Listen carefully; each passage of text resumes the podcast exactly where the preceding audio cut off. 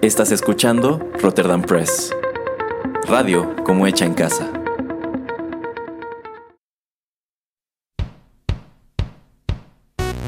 Esto es Rotterdam Chips, pedacitos de nuestra biblioteca que compartimos contigo.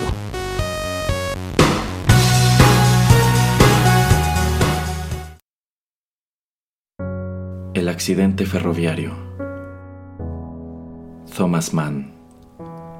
Publicado originalmente en Neue Freie Presse, 1909. Traducción de Mario Verdaguer.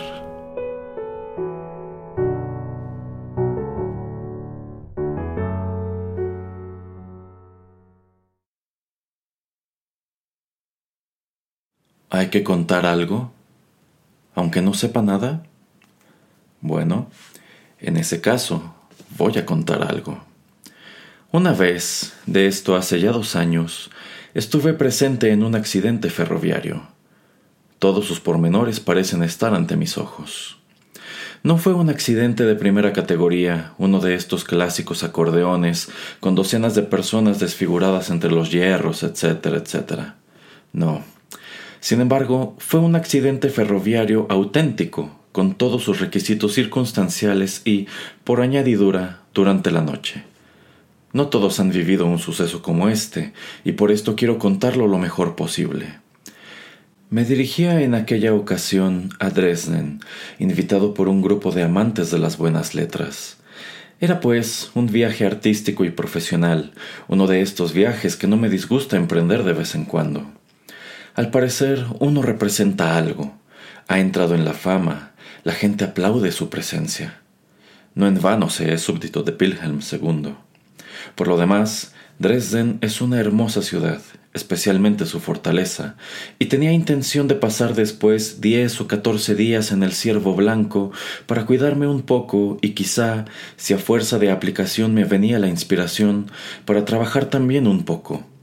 Con este propósito había puesto mi manuscrito en el fondo de mi maleta, con mis apuntes, un inmenso legajo de cuartillas envuelto en papel de embalar de color parduzco y atado con un fuerte cordel que ostenta los colores bávaros. Me gusta viajar con comodidad, especialmente cuando me pagan el viaje. Utilizaba, por consiguiente, los coches camas. El día antes había encargado un departamento de primera clase y ahora me encontraba instalado en él. Sin embargo, tenía fiebre, fiebre de viajar, como me ocurre siempre en tales ocasiones, pues salir de casa sigue siendo para mí una aventura y en cuestiones de viaje nunca llegaré a estar completamente curado de espantos. Sé muy bien que el tren de la noche para Dresden sale todas las tardes de la estación central de Múnich y llega a Dresden por la mañana. Pero cuando viajo solo en tren y mi suerte está unida a la suya, la cosa se torna grave. Entonces no puedo sacarme de la cabeza la idea de que el tren parte aquel día exclusivamente para mí, y este error irracional tiene naturalmente como consecuencia una excitación interna, profunda, que no me abandona hasta que no he dejado tras de mí todas las formalidades del viaje el trabajo de hacer las maletas, el trayecto de casa a la estación en un taxi cargado de bártulos, la llegada a la estación, la facturación del equipaje y hasta que no me sé definitivamente bien instalado. Entonces, indudablemente, me entra una laxitud y bienestar en todo el cuerpo. El espíritu se interesa por otras cosas, la gran atracción de lo lejano se descubre tras la bóveda de vidrio y el corazón goza de la placentera espera. Así sucedió también aquella vez. Había dado una buena propina al mozo que trajo mi equipaje de mano y él había cogido satisfecho las monedas y me había deseado un buen viaje.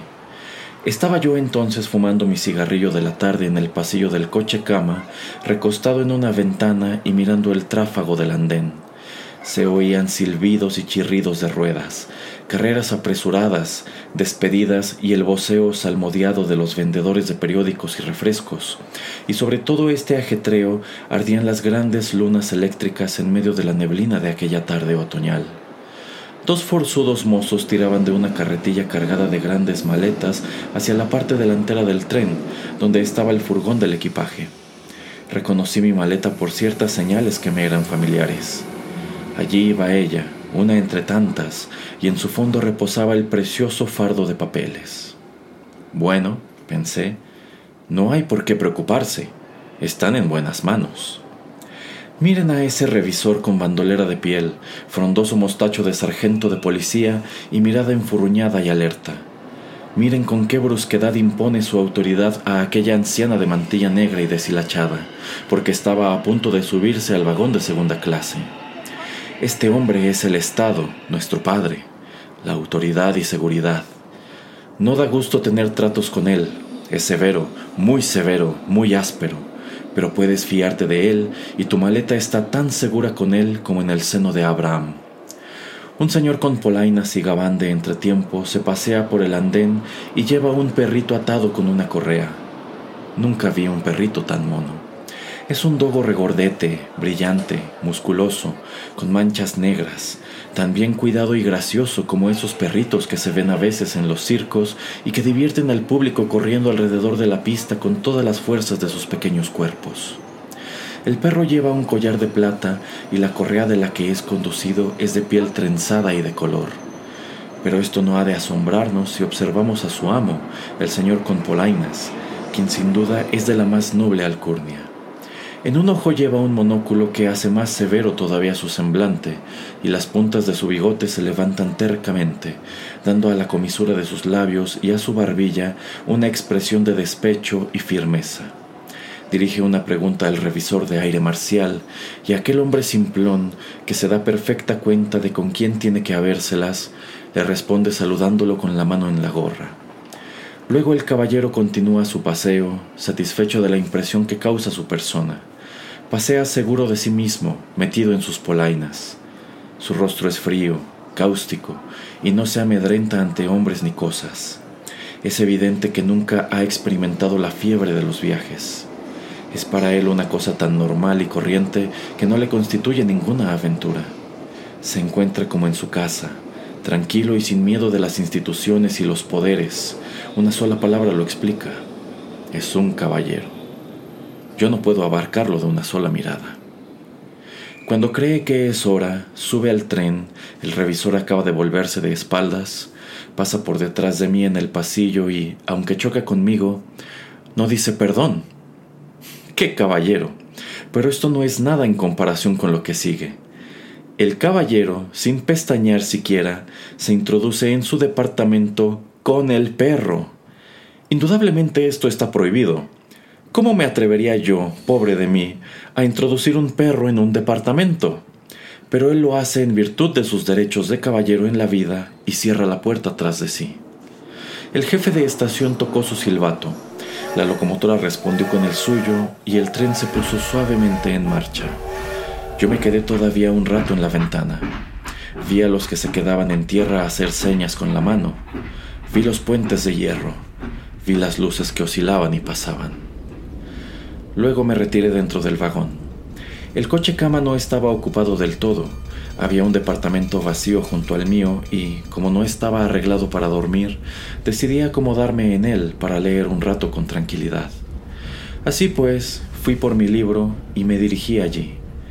El sofá estaba forrado con seda color salmón, en una mesita plegable había un cenicero y la lámpara de gas producía una luz clara.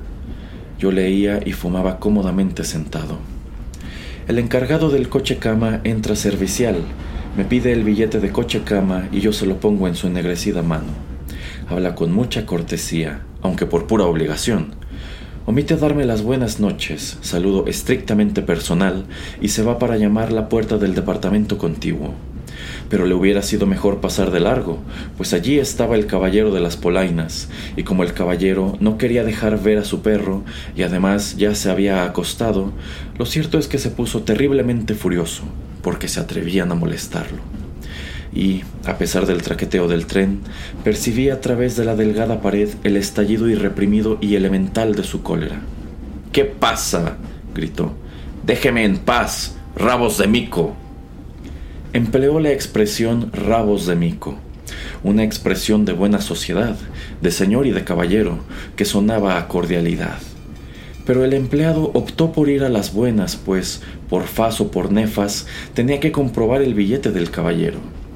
Salí al pasillo para seguir mejor el incidente y fui testigo de cómo, al final, la puerta del caballero se abrió un poco de empellón y el billete salió disparado a la cara del empleado.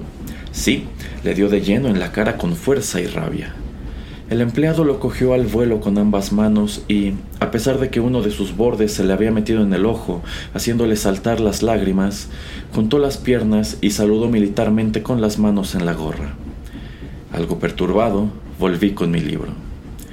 Considero por unos instantes los inconvenientes y las ventajas de fumarme otro cigarro y encuentro que no hay nada mejor.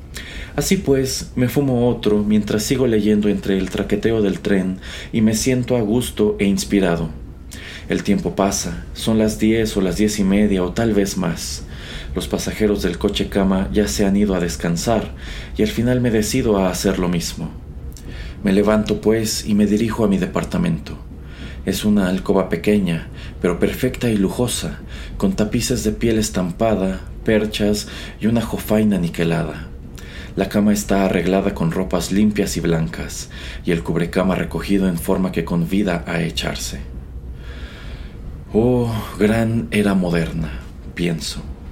Uno se mete en esta cama como si estuviera en casa, se traquetea un poco durante la noche y he aquí que por la mañana se encuentra ya en Dresden.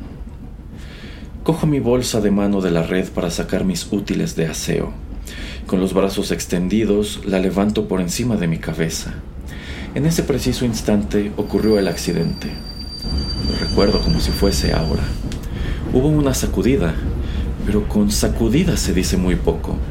Fue una sacudida que al instante se caracterizó por una manifiesta malignidad, una sacudida odiosamente estridente y de tal violencia que mi bolsa salió disparada de las manos no sé a dónde y yo mismo fui despedido contra la pared, resultando con las espaldas adoloridas. No hubo tiempo para reflexionar, pues a continuación siguió un espantoso vaivén del vagón que, mientras duró, dio motivo suficiente para amedrentar al más pintado. Un vagón del tren se balancea en los cambios de vía, en las curvas cerradas, esto es normal, pero aquel vaivén no dejaba a uno tenerse en pie, te lanzaba de una pared a otra y hacía prever que de un momento a otro íbamos a volcarnos. Pensé, esto no marcha bien, esto no marcha bien, esto no va bien de ninguna manera. Así, literalmente. Pensé además, alto, alto, alto pues sabía que si el tren se paraba se habría conseguido mucho. Y he aquí que a esta ardiente y callada orden mía, el tren se paró. Hasta aquel momento en el coche cama había reinado un silencio de muerte, pero entonces cundió la alarma. Gritos estridentes de mujeres se mezclaron con roncas exclamaciones de sorpresa de hombres. Cerca de mí oí a alguien gritar ¡Socorro! y no había duda, era la misma voz que antes se había servido de la expresión rabos de mico, la voz del caballero de las polainas, solo que disfigurada por el miedo. ¡Socorro! gritó, y en el instante en que yo salí al pasillo, donde se habían agolpado los demás pasajeros, salió bruscamente de su apartamento en pijama de seda y nos miró a todos con ojos extraviados. Gran Dios, gritó, omnipotente Dios. Y para anonadarse todavía más, y tal vez para evitar su completa aniquilación, añadió en tono suplicante, Amantísimo Dios. Pero de repente volvió sobre sí y optó por ayudarse a sí mismo. Se precipitó en el armario empotrado en la pared, donde colgaban en previsión un hacha y una sierra, rompió de un puñetazo el cristal del armario, no tocó, sin embargo, los instrumentos, porque no llegó a alcanzarlos en el primer intento, se abrió paso a través de los viajeros congregados, con unos empujones tan furiosos que las damas, semivestidas, empezaron a chillar de nuevo, y se arrojó fuera del tren.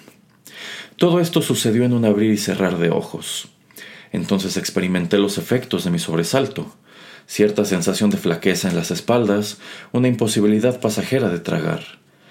Todo el mundo se apiñó alrededor del empleado de manos ennegrecidas, que había acudido también allí con los ojos enrojecidos. Las damas, con los brazos y los hombros desnudos, forcejeaban con las manos a su alrededor. Era un descarrilamiento, explicó el empleado. Había descarrilado. Esto no era exacto, según se comprobó más tarde. Pero he aquí que aquel hombre, bajo el efecto de las circunstancias, se sintió comunicativo, olvidó su calidad de funcionario, aquellos incidentes excepcionales le habían soltado la lengua, y nos habló con toda familiaridad de su mujer. Yo le había dicho a mi mujer, mujer, le dije, tengo el presentimiento de que hoy va a pasar algo. Toma, ya lo creo que había pasado. Desde luego, todos le dimos la razón. Dentro del vagón se desprendía humo, una humeada espesa, no se sabía de dónde, y todos preferimos bajar y quedarnos en medio de la noche. Para poder bajar había que dar un gran salto desde el estribo de la plataforma, pues allí no había andén alguno y, además, nuestro coche cama había quedado atravesado e inclinado hacia el lado opuesto. Pero las damas, que se habían apresurado a cubrir sus carnes, saltaron desesperadas y pronto estuvimos todos entre las vías. Estaba todo muy oscuro, pero pudimos ver detrás de nosotros que no faltaba ningún vagón, aunque estaban igualmente atravesados en la vía. Pero delante, quince o veinte pasos más adelante, no en vano las sacudidas había producido tan espeluznante, allí adelante no había más que ruinas y escombros. Al acercarnos, vimos solo los márgenes del siniestro y las pequeñas linternas de los revisores se posaban errantes por encima. Nos llegaron noticias, personas excitadas, de rostros descompuestos. Nos informaron de la situación. Nos encontrábamos muy cerca de una pequeña estación vecinal, próxima a Regensburg. Por culpa de una aguja defectuosa, nuestro expreso había entrado a una vía muerta, había chocado, lanzado a toda velocidad, con la parte trasera de un tren de mercancías que estaba detenido allí lo había arrojado fuera de la vía, había destrozado sus vagones de cola y él mismo había sufrido graves desperfectos. La gran locomotora de nuestro tren, fabricada en la casa Maffei de Múnich, estaba hecha un montón de chatarra. Había costado siete mil marcos, y en los vagones de la cabeza, casi volcados, los asientos estaban en gran parte empotrados unos en los otros. No, Gracias a Dios no había que lamentar desgracias personales. Se hablaba de una anciana que había salido despedida, pero nadie la había visto. Todo lo más, los viajeros habían quedado sepultados entre maletas y bolsas, y el pánico había sido grande. El furgón del equipaje había quedado reducido a escombros. ¿Qué había pasado con el furgón? Que estaba destrozado. En estas estaba yo. Un empleado sin gorra corría de una a otra del tren. Era el jefe de la estación, quien a gritos y entre lágrimas recomendaba a los pasajeros que guardaran disciplinas, despejaran la vía y entraran en los vagones, pero nadie le hacía caso, porque no llevaba gorra y su actitud no inspiraba respeto. Pobre hombre, en él recaía toda la responsabilidad, toda vez aquel accidente representase el fin de su carrera y la ruina de su vida. No hubiese sido discreto preguntarle sobre los equipajes. Se acercó otro empleado cojeando, lo reconocí por su mostacho de sargento de policía. Era el revisor, aquel revisor de mirada enfurruñada y alerta que había conocido aquella misma tarde, el Estado, nuestro padre. Cojeaba encorvado, apoyando una mano en la rodilla, y no hacía más que quejarse de su rodilla. Ay, ay, decía. Ay. Bueno, bueno, ¿qué pasa? Ay, señor, me quedé cogido en medio de todo aquello. No podía respirar. He tenido que escapar por el techo. Aquel escapar por el techo sonaba a reseña de prensa. Desde luego, aquel hombre no empleaba con propiedad la palabra escapar. No pensaba tanto en su accidente como en la reseña periodística de su accidente. Pero, ¿de qué me servía esto? Aquel hombre no estaba en condiciones de informarme sobre mi manuscrito, y me dirigía a un joven que venía sano y salvo del lugar del accidente, aunque muy serio y excitado, para preguntarle sobre el equipaje. Pues verás, señor, nadie lo sabe. ¿Cómo está aquello? Y por su tono comprendí que debía alegrarme de haber salido con todos los miembros ilesos. Todo está revuelto, zapatos de señora, dijo con un salvaje acento de destrucción y arrugando la nariz. Los trabajos de descombros nos lo dirán. Zapatos de señora. En esta estaba yo, como un solitario en la noche, entre las vías, examinaba mi corazón. Trabajos de descombros, trabajos para buscar mi manuscrito tenían que hacer. Probablemente estaría destruido también, despedazado, triturado, mi colmena, la materia prima de mi arte, mi providente zorrera, mi orgullo y mi esfuerzo, lo mejor de mí. ¿Qué iba a hacer yo en aquellas condiciones? No tenía copiado aquello que existía, que acababa de ser ensamblado y forjado, que alentaba con vida y sonidos propios. Por no hablar de mis apuntes y estudios, de todo mi atesoramiento de material recopilado, adquirido, recogido, extraído con penas y dolor durante años y años. ¿Qué iba a hacer? Examiné mi situación a fondo y saqué la conclusión de que tendría que volver a empezar desde el principio. Sí, con la paciencia de una fiera, con la tenacidad de un ser abisal al que se le ha destruido la obra fantástica y complicada de su pequeña inteligencia, de su propia carne. Tendría que volver a empezar desde un principio tras un momento de confusión y perplejidad, y quizás esta vez resultará un poco más fácil.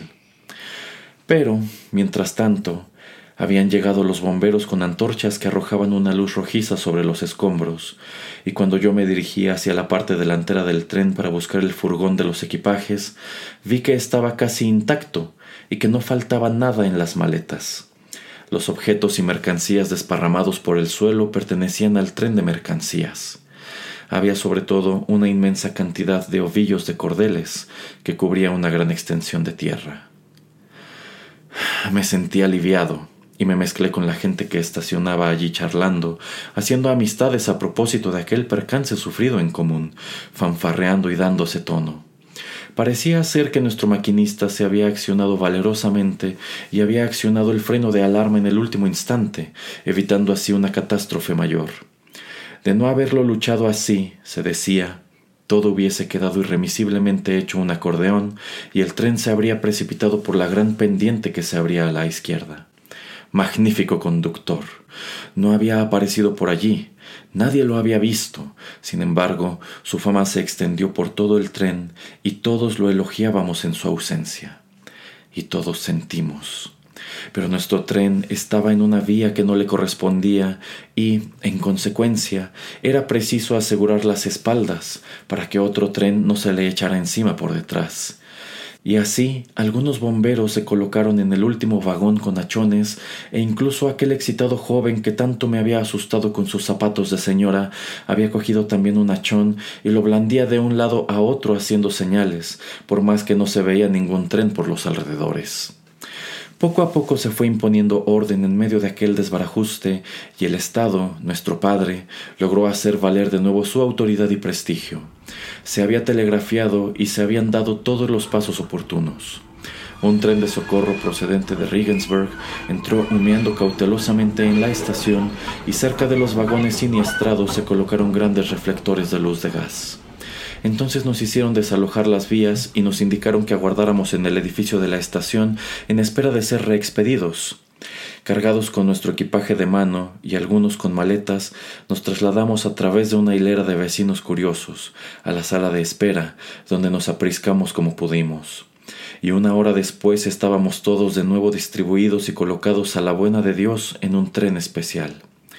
Yo tenía billete de primera clase, me habían pagado el viaje, pero de nada me sirvió, pues todo el mundo prefirió acomodarse en vagones de primera, y estos compartimentos estaban todavía más llenos que los otros.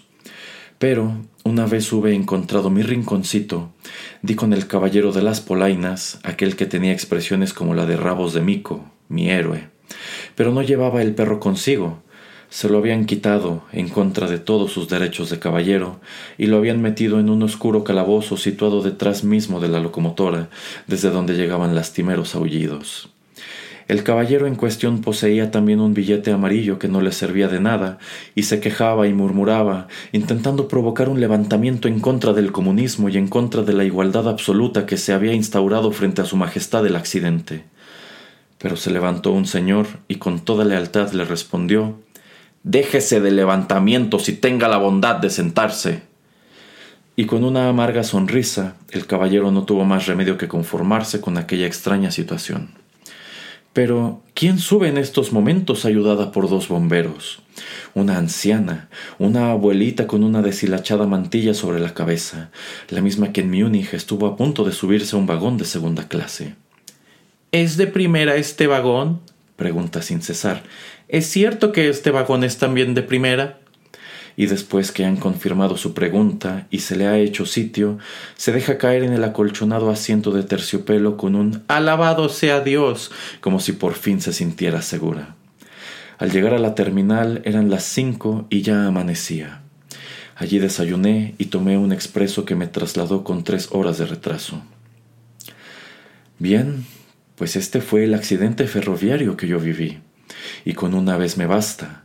Aunque los lógicos me hagan objeciones, espero, sin embargo, que tendré la buena suerte de no volver a encontrarme en un caso parecido. Meine Damen und Herren, der ICE nach Frankfurt Main fährt abweichend am Bahnsteig gegenüber ein. Die Abfahrt dieses Zuges war 14.02 Uhr. Obwohl das war sie nicht, denn es ist ja schon halb drei. Bei uns läuft leider oft das meiste anders als man denkt. Wir haben die Waggons heute falsch rum angehängt. Die Wagenreihung ist genau das Gegenteil vom Plan. Thank you for traveling with Deutsche Bahn. Meine Damen und Herren, es ist Ihr Zugchef, der hier spricht. Ganz normal zu sprechen, beherrsche ich leider nicht. Trotzdem kriegen Sie den Service, den man von uns kennt. Erst Deutsch und dann auf Englisch mit heftigem Akzent. Erstmal will ich, ohne meinen Ekel zu verhehlen, Ihnen das Angebot aus unserem Bordbistro empfehlen. Leberkäse und Softdrink für 7,10 Euro. Vorher ganz viel Spaß beim in der Schlange stehen. Meine Damen, meine abgefahrenen Preisen, auf abgefahrenen Gleisen. Für Ihre Leidensfähigkeit danken wir spontan. Thank you for traveling with Deutsche Bahn.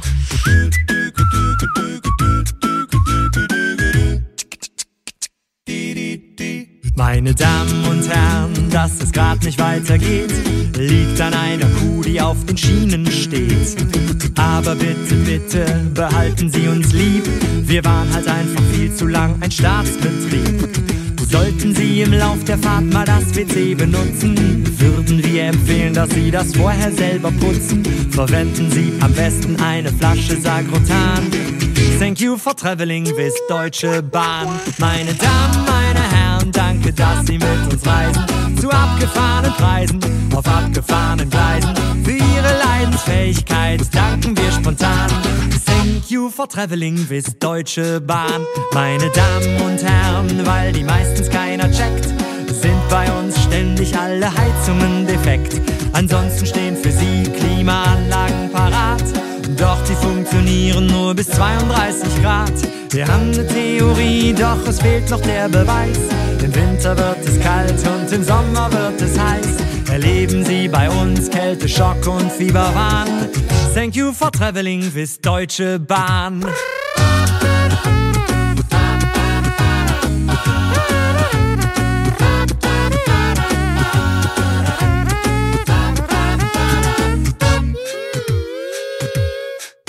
Meine Damen, meine Herren, danke, dass Sie mit uns reisen. Zu abgefahrenen Preisen, auf abgefahrenen Gleisen. Für Ihre Leidensfähigkeit danken wir spontan. Thank you for traveling with Deutsche Bahn.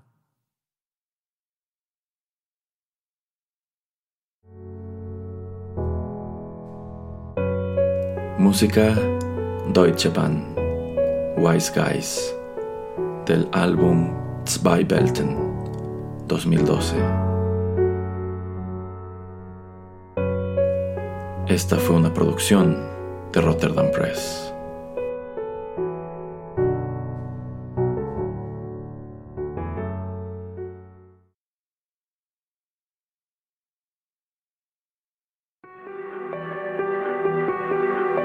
Estás escuchando Rotterdam Press.